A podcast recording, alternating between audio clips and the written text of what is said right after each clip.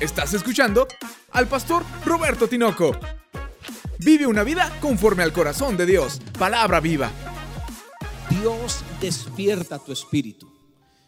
Es muy importante que nuestro espíritu esté despierto, que la parte interior esté llena de vida. Más por cuanto venimos de una pandemia, de una cuarentena. Estamos en una pandemia, pero venimos de una cuarentena y es fundamental tener un espíritu despertado por Dios porque el espíritu humano se letarga, entra en una especie de sueño a través de la comodidad de las casas y de las transmisiones, llega a irse enfriando, apagando y aunque sea creyente, algunos batallan para mantenerse avivados cuando no están en ese toque especial que Dios hace donde se reúne la iglesia. Ahí donde se reúne es donde Dios envía bendición y vida eterna, dice la palabra. Y por esa razón algunos se resfrían espiritualmente, se apagan en cuanto a su espíritu. Por eso la palabra que Dios nos ha dado hoy está basada en esto, en que Dios despierte tu espíritu. Y vamos a leer en la palabra del Señor en el libro de Edras, el capítulo 1, los versículos del 1 al 5, con compasión, con el corazón de verdad, amados, confiesa la palabra como quien come a Dios en porción de logos. Dice la escritura, Edras capítulo 1, versículo 1. En el primer año de Ciro, rey de Persia, para que se cumpliese la palabra de Yahvé por boca de Jeremías, despertó Yahvé el espíritu de Ciro, rey de Persia, el cual hizo pregonar de palabra y también por escrito por todo su reino, diciendo, Así ha dicho Ciro, rey de Persia. Yahvé, el Dios de los cielos, me ha dado todos los reinos de la tierra y me ha mandado que le edifique casa en Jerusalén que está en Judá. Quien haya entre vosotros de su pueblo, sea Dios con él. Y suba a Jerusalén que está en Judá y edifique la casa a Yahvé, Dios de Israel. Él es el Dios, la cual está en Jerusalén y a todo el que haya quedado en cualquier lugar donde more, ayúdenle los hombres de su lugar con plata, oro, bienes y ganados, además de ofrendas voluntarias para la casa de Dios, la cual está en Jerusalén. Entonces se levantaron los jefes de las casas paternas de Judá y de Benjamín, y los sacerdotes y levitas, todos aquellos cuyo espíritu despertó Dios para subir a edificar la casa de Yahvé, la cual está en Jerusalén. Bendito sea el nombre del Señor. En México decimos, le cayó el 20. Cuando una persona entra en conciencia de algo específico o de pronto le viene una idea importante, genial. Cuando alguien entiende sobre algo, decimos así, le cayó el 20. Por fin comprendió. Dios no dice le cayó el 20. Lo que Dios dice es despertó su espíritu. Esa es la frase que Dios usa en la palabra para hacer referencia a alguien que acaba de tener conciencia de la voluntad de Dios, de lo que Dios desea.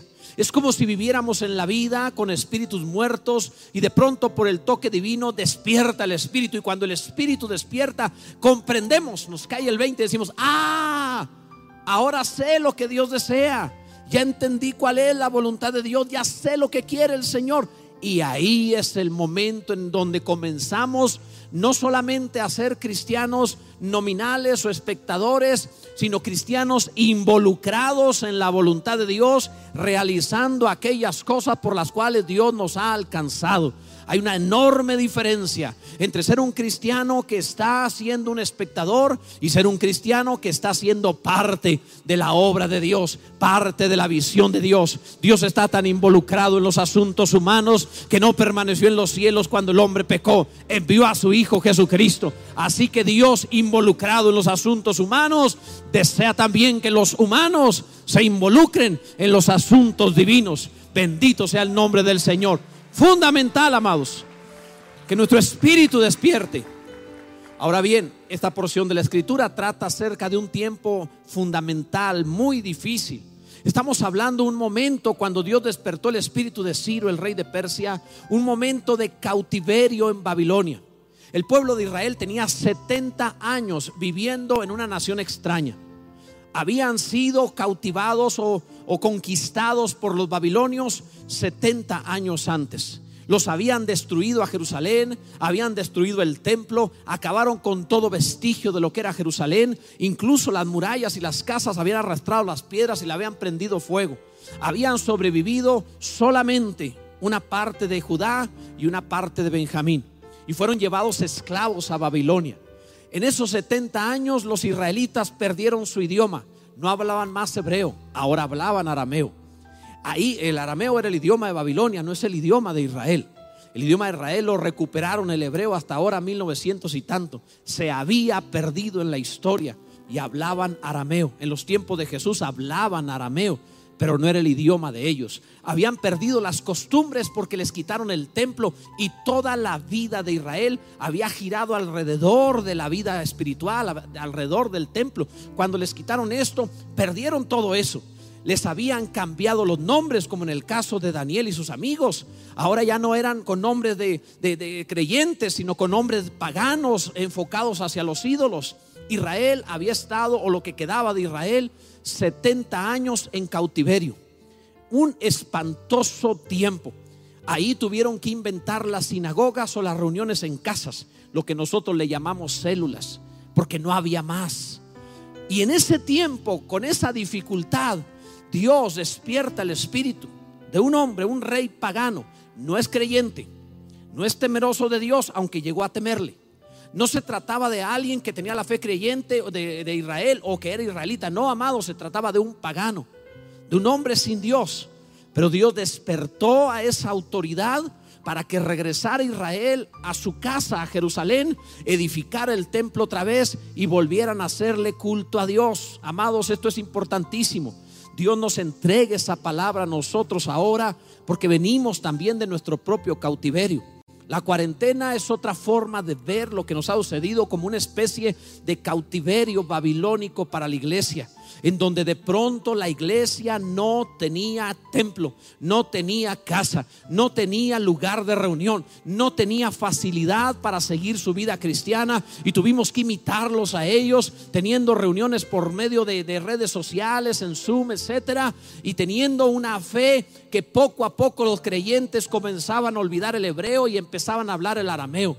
Algunos comenzaron a diluir su fe, a diluir el idioma de bendición que habían recibido y a mezclarse diciendo, bueno, estamos bien, podemos quedarnos en casa. Por eso Dios ahora vuelve a enviar su espíritu para despertar el espíritu de aquellos que siguen oyendo la voz de Dios, para que atiendan su voz y su propósito y regresen a edificarle casa al Señor Bendito sea Dios para siempre. Gloria a Dios. Bendito sea Dios.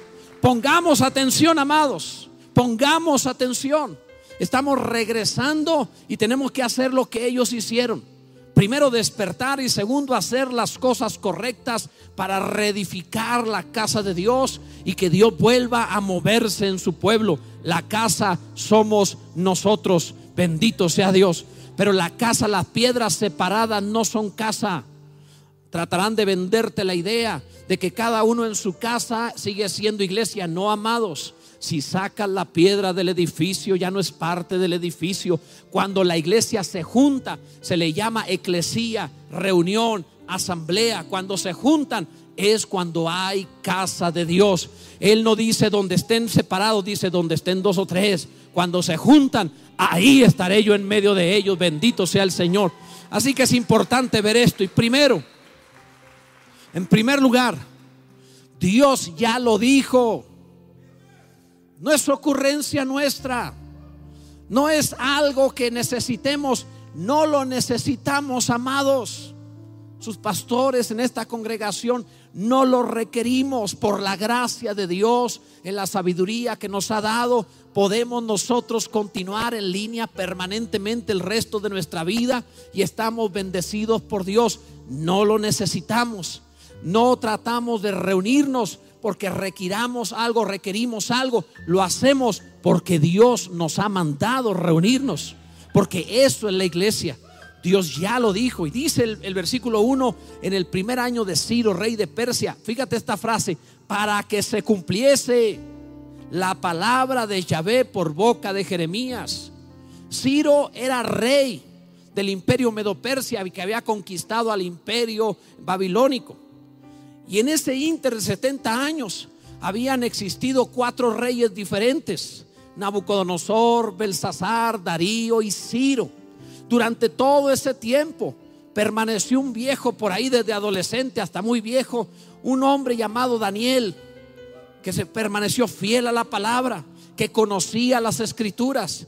Y el viejo Daniel de cerca de 90 años agarró el libro del profeta Jeremías y se fue con el rey Ciro y le dijo, Ciro, antes de que nacieras, el Dios del cielo, el Dios altísimo, habló por nombre acerca de ti y dijo que tú serías Ciro, ungido por él para ser rey y dar la orden para reedificar Jerusalén. Dios había dado ya un mandamiento, una orden. El viejo Daniel esperó a lo largo de cuatro reyes hasta el cumplimiento de la palabra. Por eso, amado Ciro, fue sorprendido. Este pagano, idólatra sin Dios, de pronto leyó que Dios había hablado antes de que él naciera y le había dicho, tú darás la orden para reedificar mi casa. Y Dios, mi amado, te ha escogido a ti antes de que tú nacieras. Por nombre te llamó para que tú también trabajes en la reedificación de la casa de Dios. Antes que nacieras Dios te amó. Antes que nacieras te llamó por nombre. Antes que nacieras Dios sabía que tú serías parte de este tiempo, de este momento y de esta gran obra. Bendito sea el Señor. Lo llamó por nombre. Imagina lo que sintió Ciro cuando lo leyó. Wow. Jesús dijo que la palabra hablaba de él. Y así es como entendemos cuando leemos la Biblia, no habla de otros, habla de nosotros nos llega a nosotros para que Dios despierte nuestro espíritu, tenemos que entender que la palabra nos está hablando a nosotros. Ahora fue una palabra primero audible, porque cuando él, cuando Ciro creyó, dio una orden para que esta palabra que Dios había dado se pregonara por todo el reino, lo cual implica que la palabra tenía que hablarse. Ciro entendió y dijo, agarren esta palabra y denla a todo mi reino, era el mundo entero. Y díganle a todos que el Dios del cielo, el cual es el Dios, dijo, no los otros, el verdadero, el Dios, Él dijo que se le reedifique casa y lo mandó pregonar. Dios siempre tendrá hombres y mujeres predicando la palabra de Dios. Pueden poner un cubrebocas por la necesidad de una pandemia y lo entendemos y es correcto. Pero nada puede cerrar la boca de los hijos de Dios que predican la palabra, que anuncian el Evangelio, que pregonan las buenas noticias, que están hablando de reedificarle casa a Dios. Jesús dijo, edificaré mi iglesia y estamos hablando acerca de esto. Gloria a Dios. Lo segundo es que no solamente fue una palabra audible, también fue una palabra escrita porque dice que eh, Ciro la puso por escrito. Dijo, llévenla todos. La puso por escrito una figura extraordinaria de la palabra escrita. Tenemos un mensaje que anunciar. Pero aparte de eso, tenemos una Biblia que llevar. Tenemos que decirle a todos, mira, Dios te lo dejó por escrito, que tanto desea Dios hablar contigo, que te dejó un libro de 66 libros, de hecho, te dejó 1900, mil, eh, 889 capítulos para que puedas eh, eh, conocerle a Él, para que puedas hacer su voluntad, para que sepas lo que desea. Hay una palabra escrita, gloria a Dios. El rey dejó un edicto y debo decirte por palabra del Señor, ¿has escuchado el edicto del gran rey? Has oído el edicto del rey, ya te diste cuenta lo que el rey está hablando en su palabra escrita. No se trata de un libro para estar en un librero eh, haciéndose polvo. Estamos hablando de la voz misma de Dios puesta por escrito para que tú y yo seamos vivificados. Gloria a Dios. ¿Alguien está entendiendo lo que estoy hablando? No le estoy hablando a tu entendimiento terrenal, estoy hablando a tu alma y a tu espíritu. En tercer lugar, fíjate cómo esta palabra escrita, este edicto que era la palabra de Dios escrita, te lo está dando por el deseo que Dios tiene de hablar contigo. A los seres humanos nos gusta hablar, probablemente un poco más a las mujeres que a los hombres. Aunque cuando veo a los hombres entre puros hombres sé que también nos gusta hablar, pero bueno, es otra cosa. E, en el instituto tenemos un curso de homilética que es aprender a hablar en público. Dar una conferencia, una clase, disertar. Y, tiene su ciencia aprender. No es algo sencillo, tiene, requiere cierta voluntad de carácter, requiere bastante memoria, necesita, por supuesto, la unción del Espíritu Santo, sin duda. Pero sabes, lo maravilloso de esto no es que el hombre aprenda a hablar. Lo maravilloso de esto es que el hombre aprende a escuchar porque a Dios le gusta hablar. Todo lo hizo con su palabra y no hace nada sin su palabra y todo lo sustenta mediante la palabra. Habrá alguien que quiera oír la voz de Dios en este lugar. Habrá alguien que ahí conectado también quiere escuchar la voz de Dios y decir, Dios, habla mi vida, porque su palabra vivifica, sana, salva, hace milagros. Gloria a Dios. Alguno debería bendecir al Señor con todo el corazón.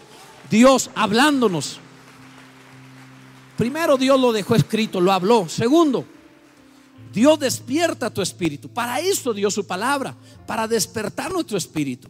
El versículo 1 dice la segunda parte que para que se cumpliese la palabra de Yahvé por boca de Jeremías, despertó Yahvé el espíritu de Ciro, rey de Persia. Esto es lo que pasa cuando, o te lo diré de otra manera, cuando Ciro lo leyó y vio que decía Ciro por nombre, se fue para atrás. Él debió haber pensado, antes de que yo naciera, Dios lo dijo por nombre. Sí, Dios lo habló así. ¿Qué posibilidades habría de que el hombre más importante del mundo tuviera el mismo nombre que otro que lo que se anunciaba 70 años antes? Además se dijo, en 70 años habrá un hombre llamado Ciro que dará la orden para salir de Babilonia y regresar a Jerusalén y reedificarle casa. ¿Qué posibilidades había de que eso se cumpliera al pie de la letra? Era imposible. ¿Cómo pueden medir el tiempo, el nombre, el lugar, las circunstancias y saber que eso sucedería si Dios no estuviera involucrado? Esto venía de parte de Dios. Así que cuando Ciro lo leyó, su espíritu despertó. ¿Qué no te ha pasado cuando lees la Biblia que despierta tu espíritu? ¿No has sentido cómo te arde el corazón cuando lees las escrituras? ¿No has sentido cómo se despierta una luz interior que te hace ver que tú eres mucho más que carne y que tienes un propósito celestial? ¿No has leído alguna vez y querido llorar o dar una alabanza y decir gloria a Dios? Mi amado, eso es lo que significa despertó Dios el Espíritu por medio de su palabra. Haga hoy Dios lo mismo con cada uno de nosotros. Despierta nuestro espíritu. Bendito sea el Señor.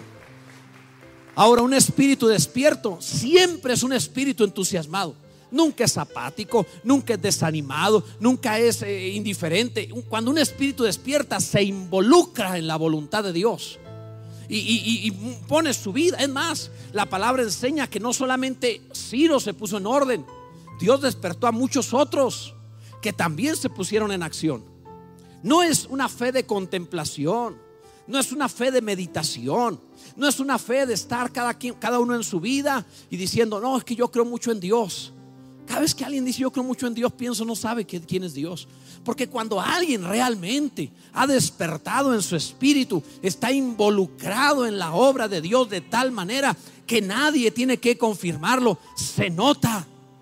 Dice la palabra en el verso 5, entonces se levantaron los jefes de las casas paternas de Judá y de Benjamín y los sacerdotes y levitas y muchos en palabra viva, todos aquellos cuyo espíritu despertó Dios para subir a edificar la casa de Yahvé. Bendito sea el nombre del Señor. Se ponen en acción, amados no permanecen dormidos, no permanecen en casa, no permanecen en su vida, se involucran en lo que Dios desea hacer. Cuando el espíritu de alguien despierta, quiere ser parte de la obra de Dios. Gloria a Dios. Si se opone a la obra de Dios, su espíritu está muerto. Si es indiferente a la obra de Dios, su espíritu está dormido. Si se involucra, su espíritu ha despertado. Siempre funciona así. Si eres alguien que no le importa, entonces tienes un espíritu dormido. Si eres alguien que está opuesto, tienes un espíritu muerto. Pero si eres alguien que le arde el alma, que tiene un corazón inflamado de pasión y dice, ¿qué hago? ¿Qué puedo hacer yo por la obra de Dios? Tú has despertado, mi amado, en el nombre de Jesús. Podrías decirle a Dios, bendito seas tu nombre, Señor. Gloria a Dios, gloria a Dios, gloria a Dios. Dios quiere despertar tu espíritu. Hoy Dios desea, y aquellos que están en casa, Dios desea despertar tu espíritu para que no seas alguien espectador como quien le cambia de canal o como quien sintoniza algo más en YouTube. Dios realmente desea despertar tu espíritu para que seas parte de la casa de Dios, para que involucres tu vida en la reedificación de la casa de Dios. Bendito sea el Señor. Esto es importante, amado. Despierta. Basta de cautiverio basta de cuarentena, despierta. Y esto vino de parte de aquel que era autoridad en su momento. Dios despertó su espíritu, Dios despierte el espíritu de quienes están en eminencia para entender que si hay algo bajo el cielo que tiene que hacerse es edificar la casa de Dios. Bendito sea su nombre para siempre. Gloria a Dios. Bendito sea Dios. La gente que dejó todo para ir, eh, ok, voy a decirlo de otra manera. Sin duda que aquellos que despertaron en Babilonia y que entendieron la palabra y dijeron, tenemos que ir a reedificar la casa de Dios, la tenían muy complicada. Tenían severos riesgos. A ver, decían ellos, nací en Babilonia. Aquí formé mi vida. Aquí tengo mi trabajo, mi profesión, mi familia, mi casa. ¿Quieres que deje todo? Y que me vaya rodeada por aldeas de personas dedicadas a la rapiña, al robo, al ultraje. Que tome a mi esposa, a mis niños y me, me vaya con mis bienes cargando para llegar allá a trabajar en una edificación de un templo, una casa, de una ciudad desolada. No la tenían fácil. El trabajo que tenían hacer era de locos. Era muy complicado. Pero le creyeron a Dios porque su espíritu despertó. Cuando tu espíritu despierta, tú no involucras dos horas entre semana. Cuando tu espíritu despierta, involucras toda tu vida, todo lo que eres, todo lo que sueñas, lo que piensas en el plan y propósito de Dios. Te lanzas con todo a la edificación de su casa. Bendito sea el Señor. Pongamos este ejemplo. Durante la pandemia, en cuarentena, en los momentos difíciles, los que enfermaron, algunos estaban preparados financieramente, pero no todos. Y aquel que no estaba preparado, no le importó vender cosas, pagar médicos, hospital, lo que fuera, lo que tenga que hacerse para retener la casa donde estaba su alma, su cuerpo, para que no se muriera su cuerpo, su casa terrenal. Hicieron lo que fuera para seguir vivos. No les importaron sus planes, sus sueños, su vida, su trabajo, lo que antes eran. Todo se puso en pausa. Solo una cosa importaba, ¿cómo sobrevivo? ¿Y acaso tu casa de carne será un propósito más importante que su casa de gloria? Que la manifestación de la gloria de Dios en este mundo, que es la iglesia, la plenitud de aquel que todo lo llena en todo. Bendito sea Dios. Claro que nos involucramos en las cosas de Dios con todo el corazón, con todas nuestras fuerzas, con toda nuestra alma. Bendito sea Dios. Amado, Dios despierta tu espíritu para edificarle casa. Tiene un plan desde el principio. Dice la palabra en el versículo 2, así ha dicho Ciro, rey de Persia, Yahvé, el Dios de los cielos, me ha dado todos los reinos de la tierra. ¿Hay algo que haya recibido sin Dios? No, mi amado, todo lo que ha recibido, de Dios lo ha recibido. Y me ha mandado que le edifique casa. Y esto es algo glorioso. La casa de Dios actualmente en la iglesia, dice la escritura. Y lo sabes de sobra, 1 Corintios 3, también en la carta a los Hebreos, también el capítulo 3, por cierto. O sea, está de sobra conocido que la iglesia es la casa de Dios. La columna y baluarte de la verdad, dice el apóstol Pablo a Timoteo. Es glorioso, amados. Ahora, el deseo de Dios siempre ha sido su casa. ¿Ya leíste la Biblia? La primera letra de la Biblia es la letra Bet, que significa casa. ¿Has leído Betel? Casa de Dios, Betel, casa de Dios. La primera letra en la Biblia es casa. Dios diciéndole a su pueblo, este es mi anhelo y mi deseo, casa. ¿Ha leído el final de la Biblia? Dios completa su casa conocida como Nueva Jerusalén, la iglesia gloriosa donde Dios habita. De principio a fin de lo que se trata es, edifícame un lugar donde yo habitaré, hecho de piedras vivas, la iglesia, la gente, bendito sea el Señor. Ese es el plan de Dios. Por eso le mandó a Ciro que ordenara a todo el mundo edificarle casa. Alguien, vuelvo a decirlo, ya escuchó el edicto del gran rey. Alguien ha oído lo que Dios desea. O está demasiado involucrado viendo a ver si la vacuna trae chip o no trae chip. ¿Qué estás viendo, mi amado? Involúcrate en el plan y propósito de Dios. Él está haciéndose una casa. Gloria a Dios. Ahora escucha. El rey dijo una palabra que literalmente venía del cielo. Fíjate bien, dice la escritura en el versículo 3, quien haya entre vosotros, quien haya entre vosotros de su pueblo, sea Dios con él y suba a Jerusalén que está en Judá. Ahora la nueva Jerusalén es la iglesia.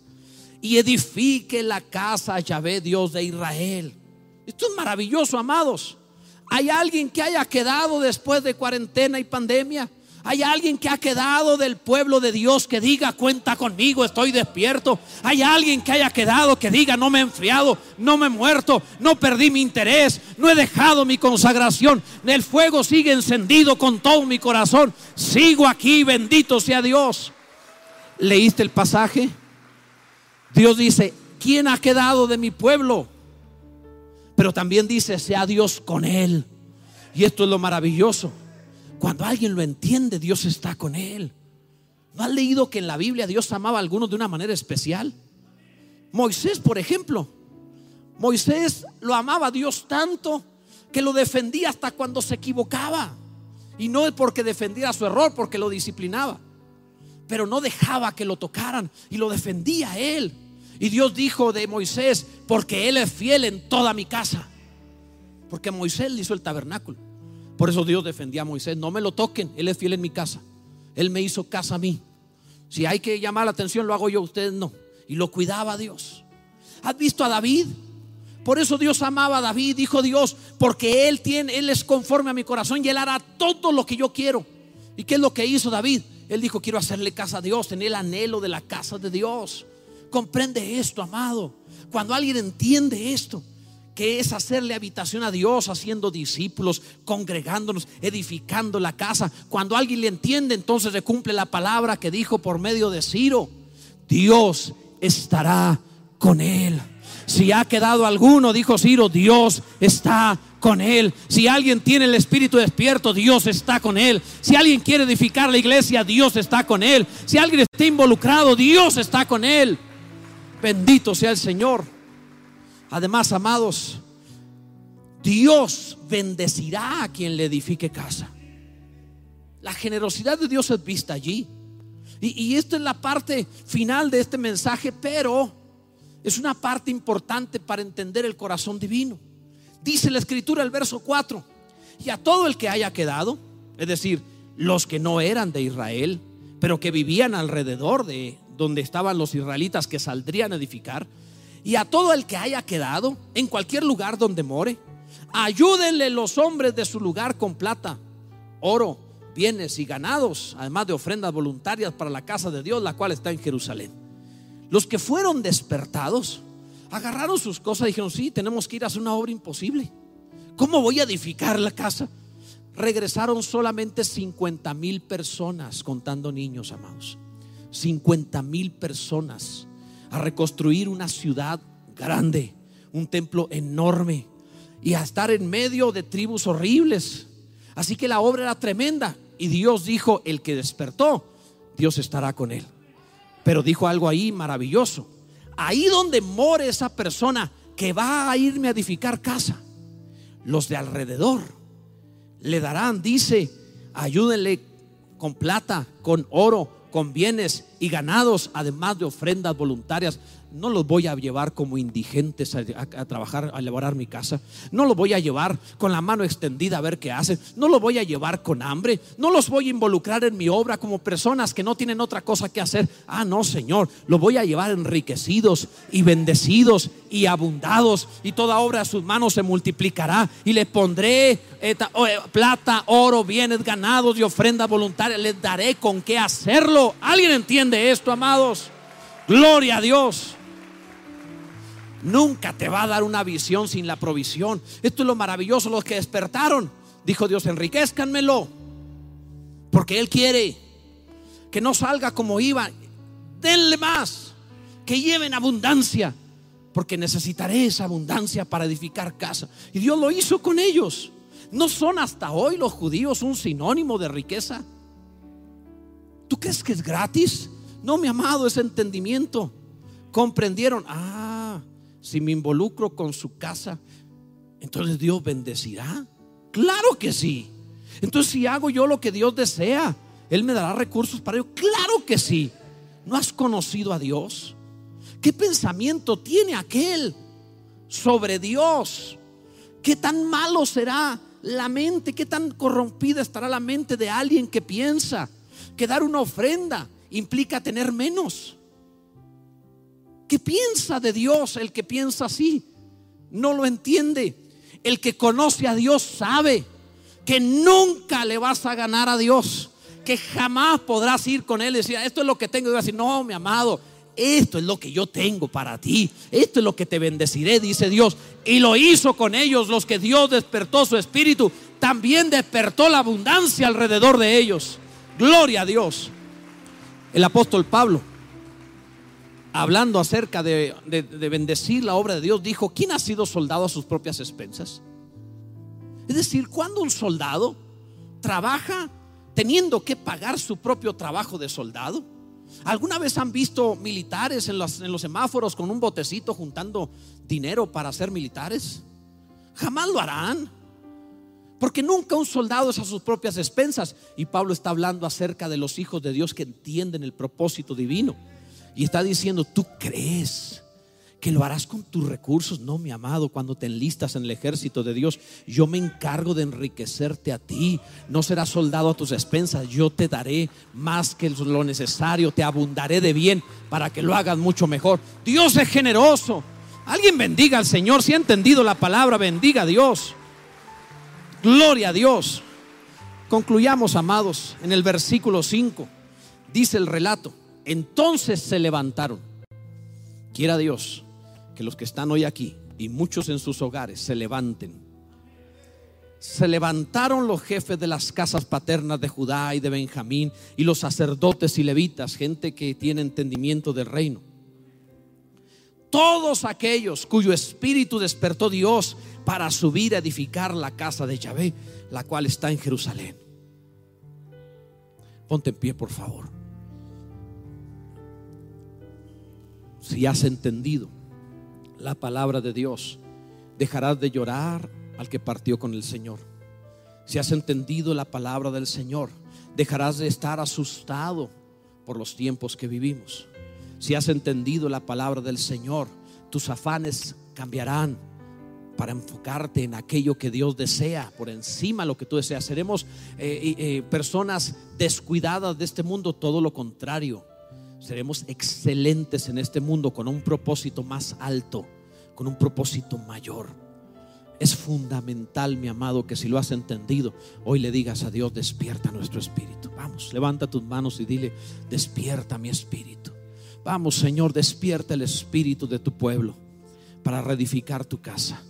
Estamos pasando, Señor, una especie de, cautiverio también. Tu iglesia no se reunió y en el mundo entero los lugares de reunión estaban vacíos. Apenas estamos regresando, apenas estamos volviendo. Pero no todos han despertado en su espíritu. Algunos siguen dormidos, aletargados por comodidades, aletargados por temores, aletargados por costumbre, aletargados por malas ideas en su corazón. Despierta nuestro espíritu, Dios, despierta nuestro espíritu. Y así como despertaste el espíritu de Ciro, rey de Persia, despierta el espíritu de aquellos que están en autoridad para que comprendan que existe Dios en el cielo. Y tu palabra, Señor, es clara al decir que sobre el grande hay otro más grande. Despierta el espíritu de toda autoridad para regresar a edificarte casa, para que den la palabra, el edicto, la orden de construir, de reedificar tu casa. Hazlo ahora, Dios, y aquellos que estás despertando el Espíritu, permite también que tu abundancia les rodee, que tu gloria les abunde, como nunca antes bendíceles, para que sepan, Dios, que tú estás en su vida y que eres un Dios fiel y que eres un Dios bueno y que siempre aquel que responde a tu plan será bendecido por tu generosidad. Tú eres Dios en el cielo y tú eres Dios en la tierra. Bendito sea tu nombre por Jesucristo. Gracias te damos, Señor. Si tú has orado de esta forma, si tú has estado creyéndole al Señor de verdad y disponiendo el corazón, es un momento clave, debes extender esto, pregonarlo a todos y extender a todos que el Señor está haciendo algo maravilloso. Bendito sea Dios.